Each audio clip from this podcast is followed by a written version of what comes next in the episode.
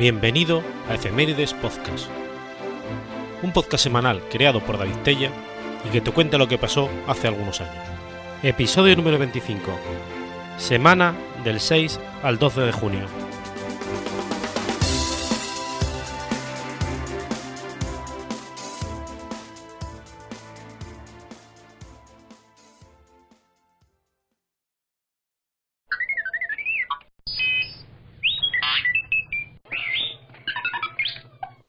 Fulda, Alemania, 6 de junio de 1850. Nace Carl Ferdinand Braun. Carl Ferdinand Braun fue un físico, inventor y profesor universitario alemán galardonado con el Premio Nobel de Física en 1909. Estudió en la Universidad de Marburgo y se doctoró en 1872 por la Universidad de Berlín. Fue profesor en las universidades de Malmburgo, Estrasburgo, Karlsruhe y Kubikna. Llegó a ser director del Instituto de Física de la Universidad de Estrasburgo en 1895. En 1874, Brown observó que ciertos cristales semiconductores actuaban como rectificadores, convirtiendo la corriente alterna en continua, permitiendo el paso de corriente en una sola dirección. Debido a este descubrimiento, se inventó el receptor de radio de transistores a mediados del siglo XX. En 1897 desarrolló el primer osciloscopio al adaptar un tubo de rayos catódicos de manera que el chorro de electrones del tubo se dirigía hacia una pantalla fluorescente, por medio de campos magnéticos generados por corriente alterna. Desde 1898 también trabajó en la telegrafía sin hilos, inventando el rectificador de cristal. Guillermo Marconi admitió haber tomado prestado la patente de Brown. En 1909 recibió el Premio Nobel de Física, junto con Marconi, por sus contribuciones al desarrollo de la telegrafía sin hilos, y especialmente por las mejoras técnicas introducidas en el sistema de transmisión.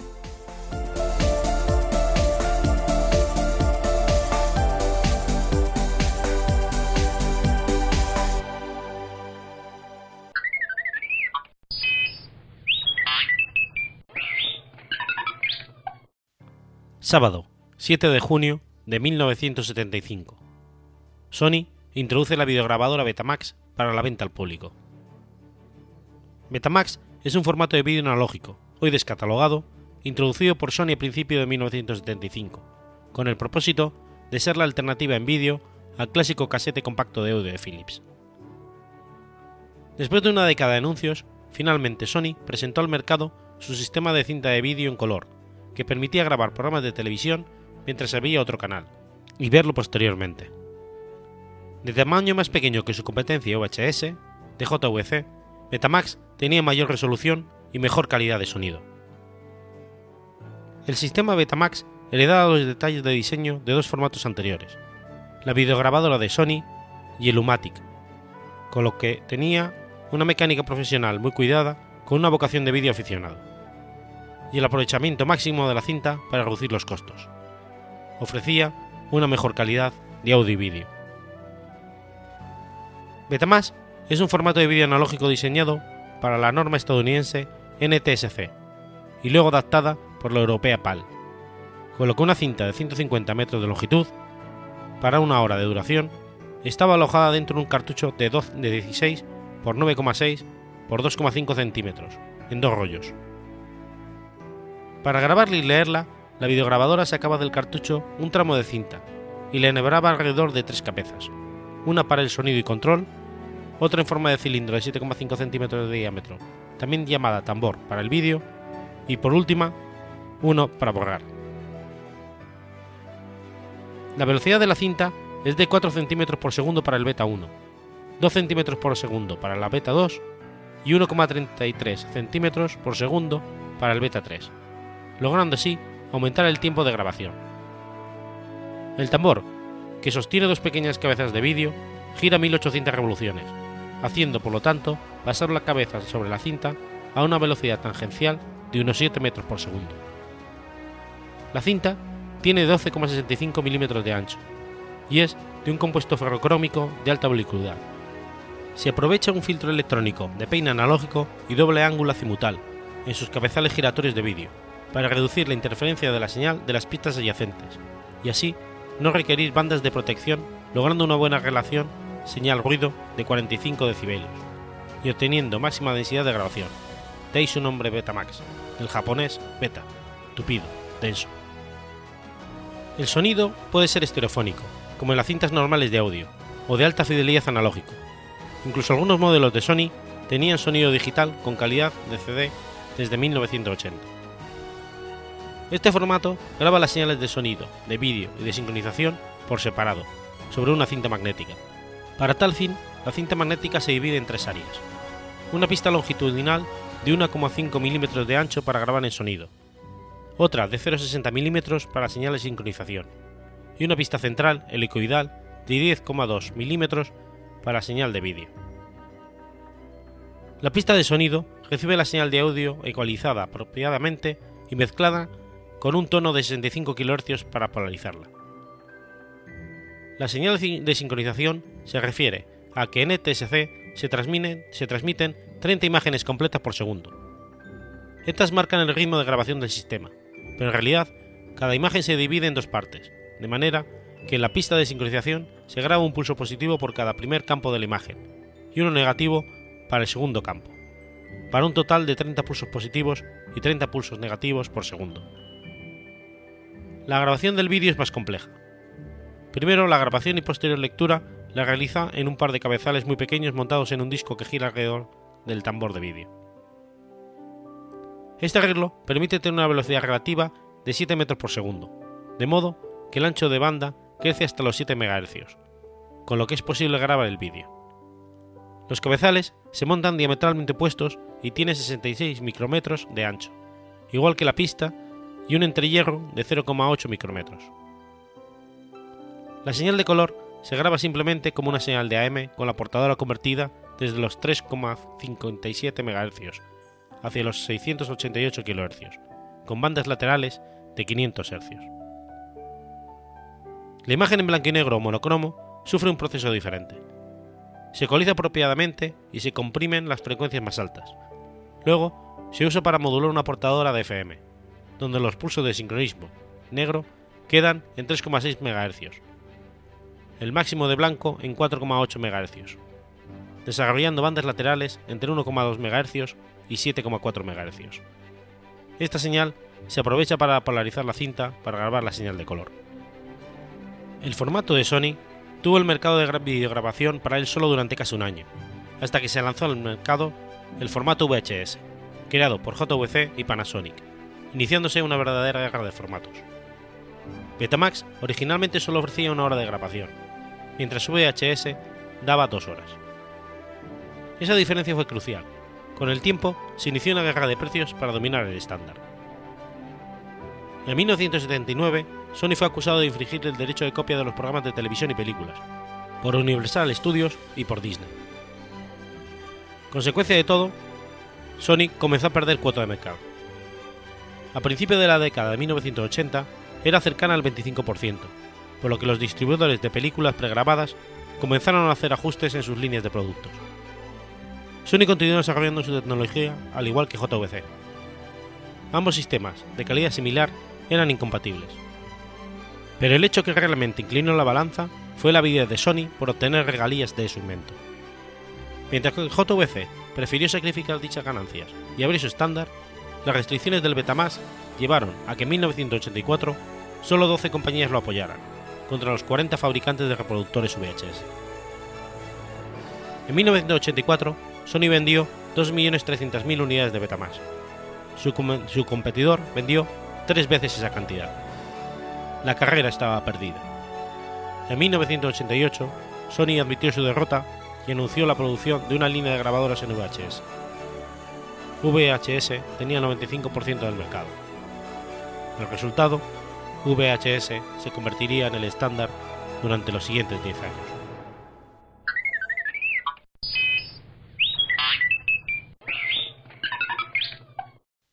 Miércoles 8 de junio de 1949. Se publica la obra 1984 de George Orwell. 1984 es una novela de política de ficción distópica, escrita por George Orwell entre 1947 y 1948, y publicada el 8 de junio del 49. La novela introdujo los conceptos de omnipresente y vigilante gran hermano o hermano mayor, de la notoria habitación 101, de la ubicua policía del pensamiento y de la neolengua, adaptación del inglés en la que se reduce y se transforma el léxico con fines represivos, basándose en el principio de que lo que no forma parte de la lengua no puede ser pensado. La novela fue un éxito en términos de ventas y se ha convertido en uno de los más influyentes libros del siglo XX. Se le considera como una de las obras cumbres de la trilogía de distópicas de principios del siglo XX, junto a la novela de 1972 Un mundo feliz, de Aldous Huxley, y Fahrenheit 451, de Ray Bradbury. La novela se desarrolla en el año 1984 y siguientes, en un futuro Londres, parte de una región llamada Franja Aérea 1, integrada a su vez en un inmenso estado colectivista, Oceanía. La sociedad de Oceanía está dividida en tres grupos. Los miembros externos del Partido Único, los miembros del Consejo Dirigente o Círculo Interior del Partido, y una masa de gente a la que el partido mantiene pobre y entretenida para que no puedan ni quieran rebelarse, los proles. Los miembros externos constituyen la burocracia del apartado estatal. De ahí la necesidad de una estricta vigilancia. Viven sometidos a un control asfixiante y una propaganda alienante que los desmoraliza y les impide pensar críticamente. El Estado suprime todo derecho y los condena a una existencia poco más que miserable, con riesgo de perder la vida o sufrir vejámenes espantosos. A aquellos que no demostrasen suficiente fidelidad y adhesión a la causa nacional. Para ello, se organizan numerosas manifestaciones, donde se requiere la participación activa de los miembros, gritando las consignas favorables al partido, vociferando contra los supuestos traidores y dando rienda suelta al más desaforado fanatismo. Solo con fervor fanático se puede escapar a la omnipresente vigilancia de la policía del pensamiento. Los ministerios son los siguientes. El Ministerio del Amor, Miniluf en neolengua, se ocupa de administrar los castigos, la tortura y de reeducar a los miembros del partido inculcando un, un amor férreo por el gran hermano y las ideologías del partido. El Ministerio de la Paz, Minipax, se encarga de de asuntos relacionados con la guerra y se esfuerza para lograr que la contienda sea permanente. Si hay guerra contra otros países, el país está en paz consigo mismo. Hay menos revueltas sociales cuando el odio y el miedo se pueden enfocar hacia afuera, como señala la psicología social. El Ministerio de la Abundancia, Miniplenty, encargado de la economía planificada y de conseguir que la gente viva siempre al borde de la subsistencia, mediante un duro racionamiento.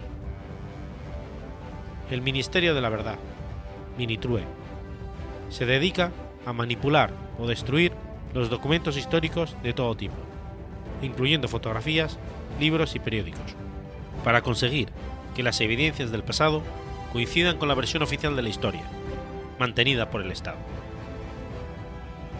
El mundo está dividido en tres superpotencias. Oceanía, donde impera el IXNOG, acrónimo inglés para el socialismo inglés. Oceanía comprende el Reino Unido, Irlanda, toda América, Australia, Nueva Zelanda y el sur de África. Eurasia, donde impera el neobolchevismo. Eurasia comprende la Unión Soviética, incluido la parte asiática, y Europa, excepto Islandia, Reino Unido e Irlanda. Asia Oriental, Estasia, donde impera la adoración de la muerte o desaparición del yo. Estasia comprende China, Japón y Corea.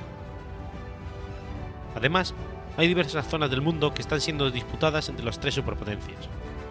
Estos territorios en disputa son los únicos territorios que pasan de unas manos a otras. El resto del mundo siempre pertenece a su correspondiente nación. Los tres grandes estados mantienen una guerra eterna. Esta guerra se caracteriza porque siempre hay dos naciones que se alían contra la otra y siempre alguna nación acaba traicionando a su aliada para liarse con su enemigo. Esto es una referencia al pacto germano-soviético en la Segunda Guerra Mundial. La novela empieza con una guerra de Oceanía y Asia Oriental contra Eurasia. Luego es Oceanía y Eurasia contra Asia Oriental.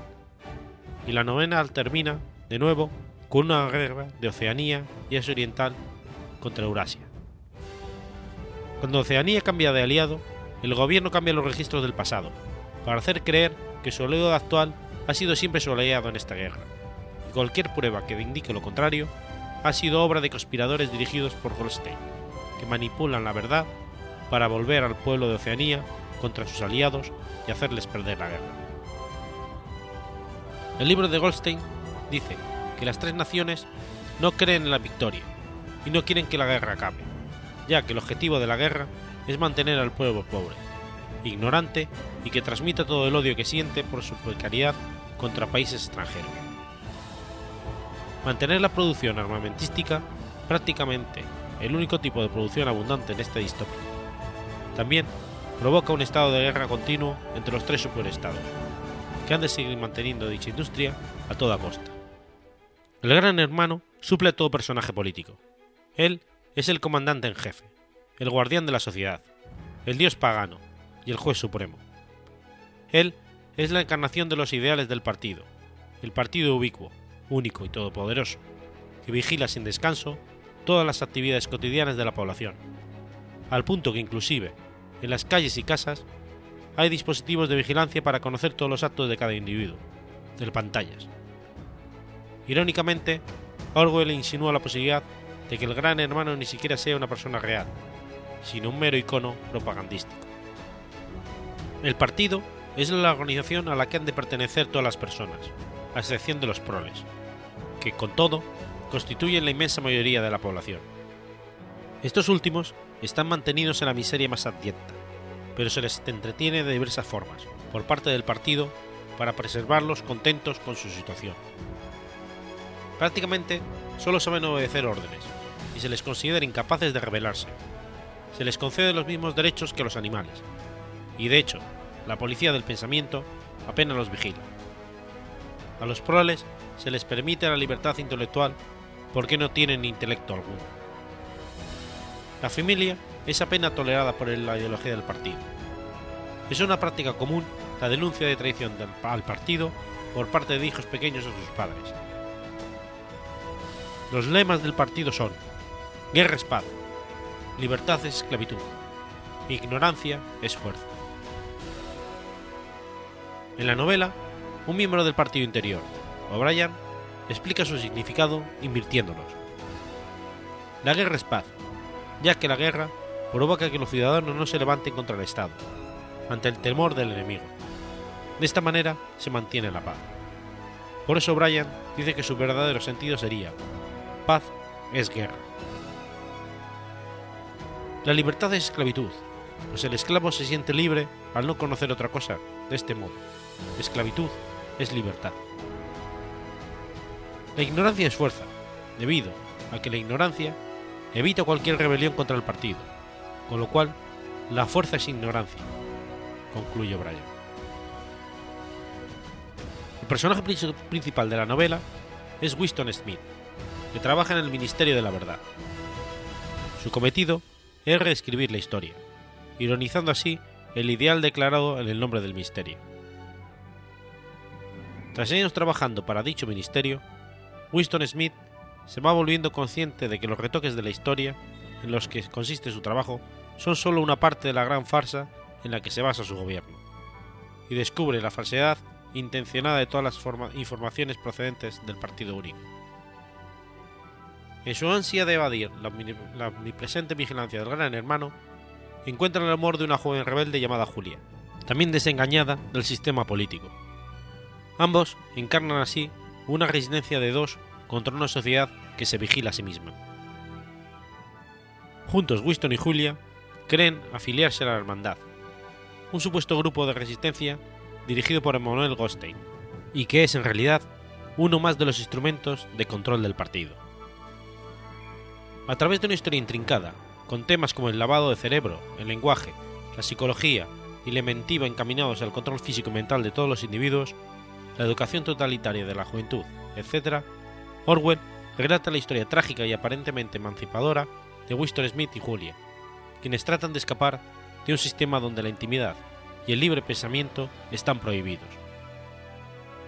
Al descubrir que los presuntos miembros de la resistencia forman parte también del mecanismo represor, los protagonistas son encerrados por la policía del pensamiento y sometidos a tortura en el Ministerio del Amor. Winston es obligado a reconocer que un enunciado evidentemente falso como 2 más 2 son 5 es en realidad verdadero. Su fortaleza sorprende a los torturadores en la habitación 101, pero todo no es más que una parte de una alienada pesadilla. Winston acaba, tras largos e inhumanos meses, aceptando interiormente que la verdad es lo que el partido dice, y no lo que su intelecto deduzca, o, que, o ni siquiera lo que sus sentimientos perciban.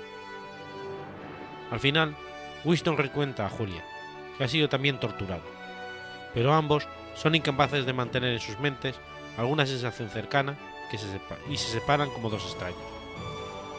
Se indica entonces que la finalidad del partido único se ha cumplido, pues de hecho, el amor entre Winston y Julia ha desaparecido.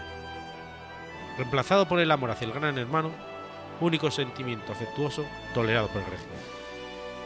No obstante, lo único que Winston sabía era que desaparecería, de la noche a la mañana, sin dejar ni una huella, o algún conocido, incluso alguna evidencia de haber existido.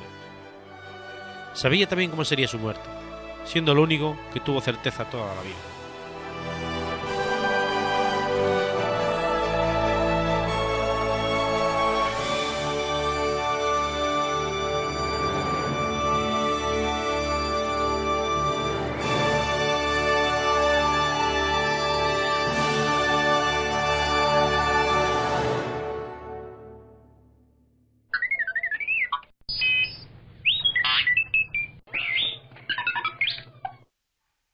William, Gran Bretaña, sábado 9 de junio de 1781. Nace George Stephenson, inventor, o casi, de la locomotora. George Stephenson fue un ingeniero mecánico e ingeniero civil británico, y construyó la primera línea ferroviaria pública del mundo que utilizó locomotoras a vapor, y la primera línea ferroviaria como transporte de pasajeros que utilizó locomotoras a vapor. Conocido como el padre de los ferrocarriles, diseñó por completo la primera línea ferroviaria moderna, Liverpool-Manchester, en 1830, así como su material rodante y locomotoras. También es el creador del ancho de vía de 1435 milímetros, conocido como ancho de vía estándar. Hijo de un peón, de un peón minero, en su infancia guardó vacas y no aprendió a leer hasta los 18 años. Posteriormente, trabajó como zapatero, sastre o relojero. En 1804 entró en las minas de Kilswood, en sustitución de su padre, que se había quedado ciego. Pronto se destacó por una serie de prácticos inventos. En 1810, un agricultor de la comarca le enseñó nociones de matemáticas, de mecánica y biología inventó una de las primeras lámparas de seguridad que se usaron en las minas, aunque compartió el mérito de la invención con el británico Humphrey Davy, que creó una lámpara parecida en la misma época. Sus primeros trabajos en el diseño de la locomotora se limitaron a la construcción de máquinas para transportar cargas en las minas de carbón. En 1821 construyó una locomotora de vapor para el tren de Darlington Stock, que fue la única servible y fiable durante mucho tiempo. Pero la primera locomotora había sido construida ya por Richard Trevinsky en 1804, que no dio resultado porque circulaba por carriles de hierro fundido inapropiados para su peso. En 1813, William Hedley había construido a sí una locomotora, llamada Puffy Billy, para la milia de William. Por tanto, George Stephenson no puede ser considerado como el inventor de la locomotora, pero sí el pionero más exitoso del ferrocarril a comienzos del siglo XIX. Bajo la dirección de Stephenson se inauguró el 27 de abril de 1825 entre Stockton y Darlington el primer ferrocarril abierto al público. Su locomoción se le colocó a la cabeza de 38 vagones cargados parcialmente con carbón y trigo, si bien la mayoría iban provistos de bancos para unas 600 personas que habían acudido al festejo. Al día siguiente dio comienzo la explotación regular con el coche Experiment, pero fue remolcado por caballos durante años. La construcción del, ferrocarril de Liverpool a Manchester en 1829 consolidó su fama para siempre. En Rainhill se había celebrado previamente un concurso entre varios modelos para ver cuál era la locomotora mejor y más rápida. El pliego de condiciones estipulaba que debía arrastrar el triple de su peso a una velocidad de 10 millas inglesas por hora y sin producir humo. The Rocket, de George Stephenson y su hijo Robert, salió vencedora al remorcar el quintuple de su peso a una velocidad de 14 hasta 20 millas por hora.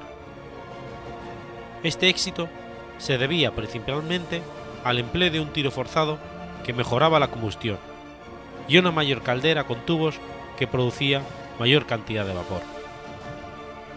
A partir de entonces, Stephenson dirigió la construcción de importantes ferrocarriles en Inglaterra y construyó máquinas para los mismos y para líneas en Bélgica, Holanda, Francia, Alemania, Italia y España. Falleció de pleuresia en Chesterfield el 12 de agosto de 1848, a la edad de 67 años.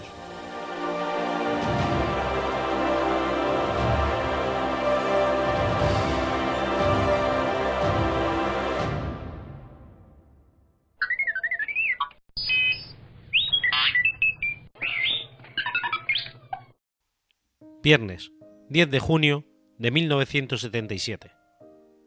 Apple presenta el Apple II. La familia de computadores Apple II fue la primera serie de microcomputadoras de producción masiva hecha por la empresa Apple Computer entre el 5 de junio de 1977 y mediados de los años 80. El Apple II tenía una arquitectura de 8 bits, basada en los procesadores 6502 el Apple II fue el primer ordenador producido a gran escala. Fue popular entre los usuarios caseros y fue ocasionalmente vendida también a usuarios de negocios.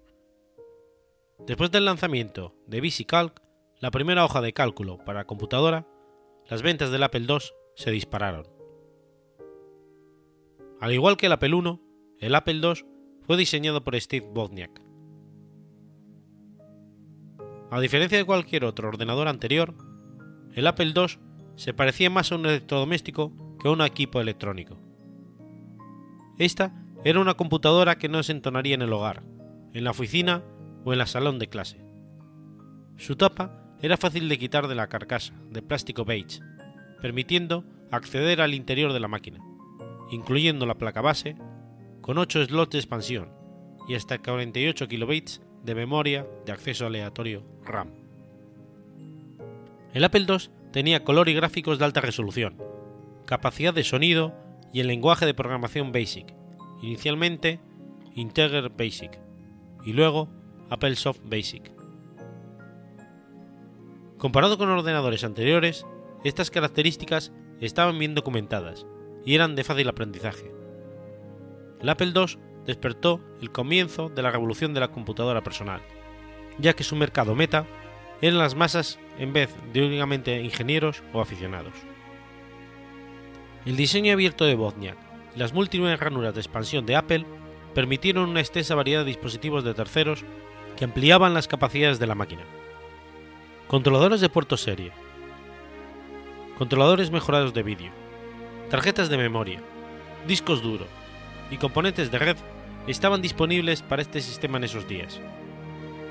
Había también tarjetas de emuladores, tales como la tarjeta Z80, que permitió que el Apple utilizara el procesador Z80 de Zilog y correr una multiplicidad de programas desarrollados bajo el sistema operativo CPM, tal como la base de datos de base 2 y el procesador de texto WordStar. El equipo asignado para lanzar el Apple II consistió en Rob Janov, director de arte, Chief Schaffer, redactor, y Bill Kelly, ejecutivo de cuenta. Hanov ideó el logo de la manzana mordida. El diseño era originalmente de color verde oliva. Steve Jobs insistió en promover la capacidad de color del Apple II, colocando los colores del arco iris. En el membrete y la tarjeta de presentación, la A rodeada del logotipo seguía la mordida con el logo. Este logo fue desarrollado simultáneamente con un comercial y un folleto. Desde el Apple II original, Apple ha prestado mucha atención a la calidad del embalaje, en parte por las preferencias y opiniones personales del embalaje y producto final de Steve Jobs. El embalaje de la serie del Apple II era similar, caracterizado por mucho espacio limpio blanco y muy destacado el logo de arcoiris de Apple. Apple utilizó la fuente Mother Tecura hasta los años 80, cuando la cambió a Apple Garamond. La primera publicidad para el Apple II fue en la edición de julio de 1977 en la revista Byte, dos páginas completas con el título Presentando el Apple II y seguido por una tercera página completa que era la planilla de compras. Luego salió en la edición de septiembre del mismo año de la revista Census American. El éxito del Apple II espoleó a IBM para crear el IBM PC, que entonces fue comprado por los gerentes en todas las líneas de negocio para ejecutar programas de hojas de cálculo y procesos de texto, que al principio fueron simples traducciones de las versiones del Apple II, y en más adelante inspiraron todo un conjunto de nuevas franquicias de aplicación de software. La fuerte popularidad de estos PCs y sus clones volvieron a transformar los negocios otra vez, con aplicaciones de redes locales tales como el email y el uso más reciente de los PCs para tener acceso a Internet. Una lección valiosa de los primeros ordenadores Apple II fue la importancia de una arquitectura abierta por una plataforma de ordenador. Las ranuras de expansión del Apple II, al permitir que cualquier tarjeta periférica tomara el control del bus, activaron una industria independiente de fabricantes de tarjetas, que juntos crearon una inundación de productos de hardware que le dieron oportunidad a los usuarios de construir sistemas que eran mucho más poderosos, útiles y a un costo menor que lo que hubiera ocurrido si Apple hubiera mantenido su sistema completamente propietario. Apple decidió no crear una arquitectura abierta con los primeros modelos del Macintosh, y esto ampliamente se ha visto como algo que dificultó su éxito potencial.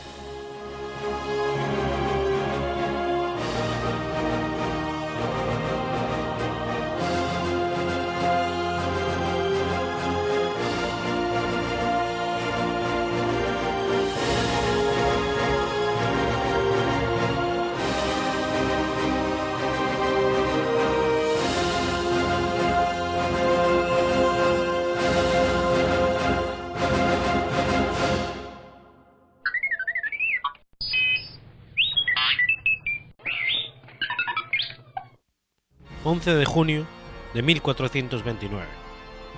Comienza la batalla de Yergó. La batalla de Yergó es la primera batalla ofensiva comandada por Juana de Arco y tuvo lugar los días 11 y 12 de junio de 1429, en el marco de la Guerra de los Cien Años. Poco, después de liberar Orleans, las tropas francesas recapturaron la ribera del Loira primera vez en mucho tiempo en que los franceses tomaban la iniciativa. Para lograrlo, debieron enfrentarse a los ingleses junto a la ciudad de Jargeau. Esta guerra se suscitó en los últimos años de la prolongada Guerra de los Cien Años. Para estos tiempos, la alianza anglo-borgoña había capturado la práctica totalidad de Francia al norte del Loire. Se habían suscitado numerosos sitios y batallas para recuperarlos, como el caso de Orleans por Juana de Arco. Esta última ciudad había estado sitiada desde octubre.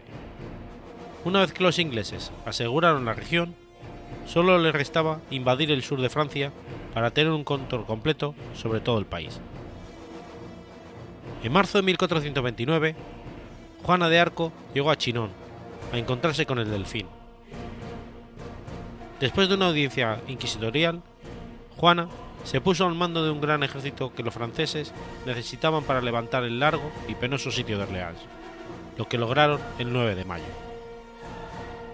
El puente de Orleans había sido volado poco antes de que se levantara el sitio. De este modo, los franceses se habían quedado sin otro modo de cruzar el Loira. Al revés que en otros episodios de la guerra, los franceses recurrieron a rápidas incursiones y batallas que les permitieron salir victoriosos y preparar el terreno para sus posteriores operaciones ofensivas en Reims y en París. A partir del levantamiento del sitio, los franceses se dedicaron durante un mes al reclutamiento y consolidación de fuerzas para la próxima fase de las operaciones. A principios de junio se celebró la reunión de los generales en la que estuvo presente el delfín Carlos, donde se decidió la estrategia a seguir. Limpiar completamente el valle del Loira y desalojar a las tropas inglesas. El ejército francés se reunió y organizó en Orleans y Juana se encontró allí con los demás el día 9. Ese mismo día, el ejército se puso en marcha hacia Jerqué, primer objetivo para su campaña del Loira. El ejército inglés, al mando de Sir John Fastolf, había abandonado París el día anterior con varios miles de hombres dirigiéndose al encuentro del enemigo. Yergue era una pequeña aldea en el margen sur del Loira, en la Francia central, ubicada a unos 16 kilómetros al este de Orleans. Los ingleses la habían ocupado durante años, antes pensando en utilizarla como base de retaguardia por una posterior invasión a la Francia meridional. Por ese motivo, habían fortificado el pueblo con una muralla y varias torres, baluartes y contrafuertes. Por fuera de ellos habían cavado un profundo foso. La ciudad había crecido y ahora muchos suburbios se encontraban en el exterior de las defensas. Para garantizar el cruce del río, las fuerzas inglesas habían fortificado también el puente del pueblo. Este puente tenía una gran importancia estratégica en fases posteriores de la Guerra de los Cien Años. Yergue estaba defendido por unos 700 ingleses, todos ellos equipados con armas de fuego. La defensa de Yergue estaba comandada por Guillermo de la Pole, primer duque de Suffolk. Las fuerzas atacantes obedecían a la joven Juana de Arco, que mandaba sobre cuatro capitanes: Juan II de Alençon, el infante Gilles de Reims, Jean Boton de Chartres y Etienne de Vignols. Juana ordeó, ordenó, como andaba la lógica, atacar primero los suburbios de extramuros. Al ver esto, los ingleses salieron de las murallas y rechazaron el ataque, retornando luego a la seguridad del muro. A la mañana siguiente, Juana intimó a los ingleses a la rendición, oferta que fue rechazada. En consecuencia, la joven ordenó un poderoso ataque de artillería, seguido por un asalto con máquinas de asedio, con el que rápidamente consiguió tomar una de las torres de la ciudad.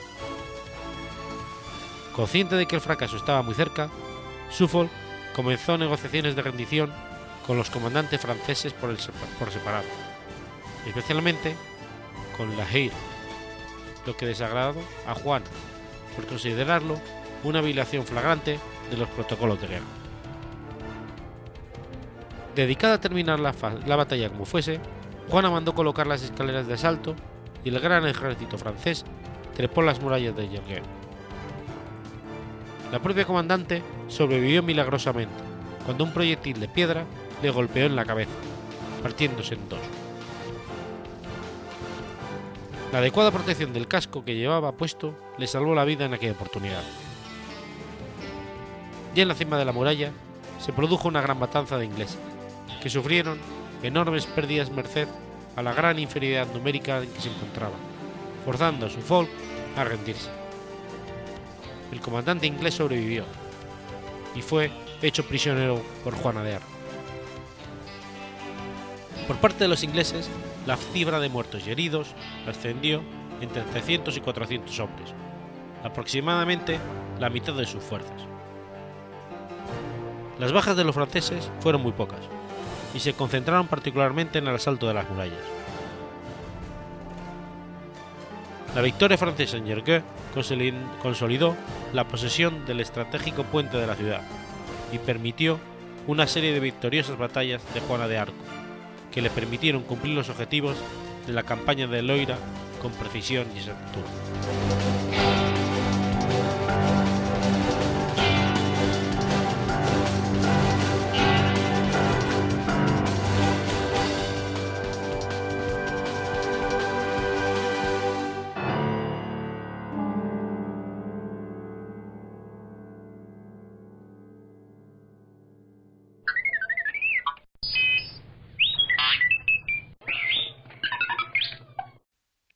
Lunes, 12 de junio de 1916. Nace Irwin Hallen. Irwin Hallen fue un productor de cine y televisión con el sobrenombre del Maestro del Desastre, por su labor en importantes films del género de cine de catástrofes.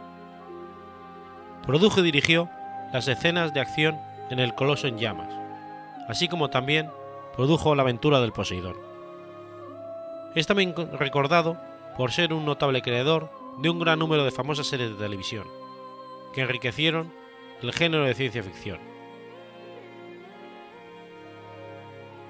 Sus créditos cinematográficos incluyen la película en 3D Dangerous Mission, The Animal World, la crítica panorámica The Story of Mankind, The Big Circus, Mundo Perdido, Viaje al fondo del mar, que más tarde se convirtió en la base de su serie de televisión del mismo nombre, y cinco semanas en Globo. En la década de los 70, Allen volvió a las pantallas de cine. Su nombre es el más asociado a la moda del cine de catástrofe de esos años. La película, La ciudad bajo el agua, pretende ser un piloto para una nueva serie de televisión, utilizando muchos de los puntales de viaje de la ciencia ficción que Allen se hizo famoso por su inclusión en este género. Allen produjo la exitosa Aventura del Poseidón y El Coloso en Llamas, que también codirigió. Irving también fue responsable de las series de televisión, tales como Viaje al fondo del mar, Perdidos en el espacio, El túnel del tiempo y Tierra de gigantes. A finales de los 70 y mediados de los 80, Allen regresó esporádicamente a la televisión con la miniserie El retorno del capitán Nemo y su versión de Alicia del País de las Maravillas. Él estaba pensando en hacer un estelar musical de Pinocho, pero una disminución en la salud causó una jubilación anticipada en 1986. Murió de un infarto de miocardio. Sus restos se encuentran en el cementerio Mount Saint Memorial Park de Los Ángeles, California.